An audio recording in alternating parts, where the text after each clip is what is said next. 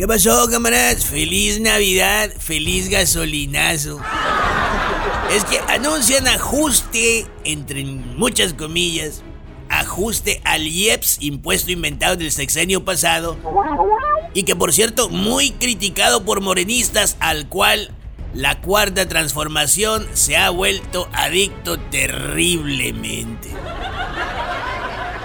Ahora no solo no van a eliminar el IEPS como prometieron en campaña, sino que lo van a aumentar. Vaya, le pusieron levadura al IEPS.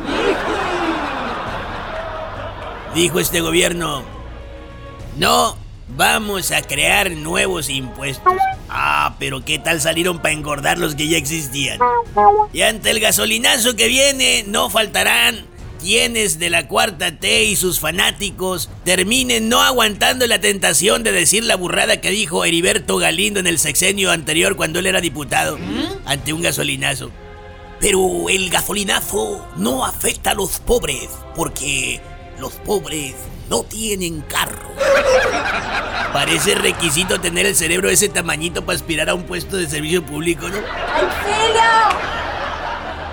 Yo tengo una pregunta seria a los que no aceptan una crítica razonada al peje. ¿Andrés Manuel López Obrador es el presidente de este país o es el nieto de ellos? Porque veo que le consienten todo. Y en lugar de corregirlo en sus travesuras, se las aplauden.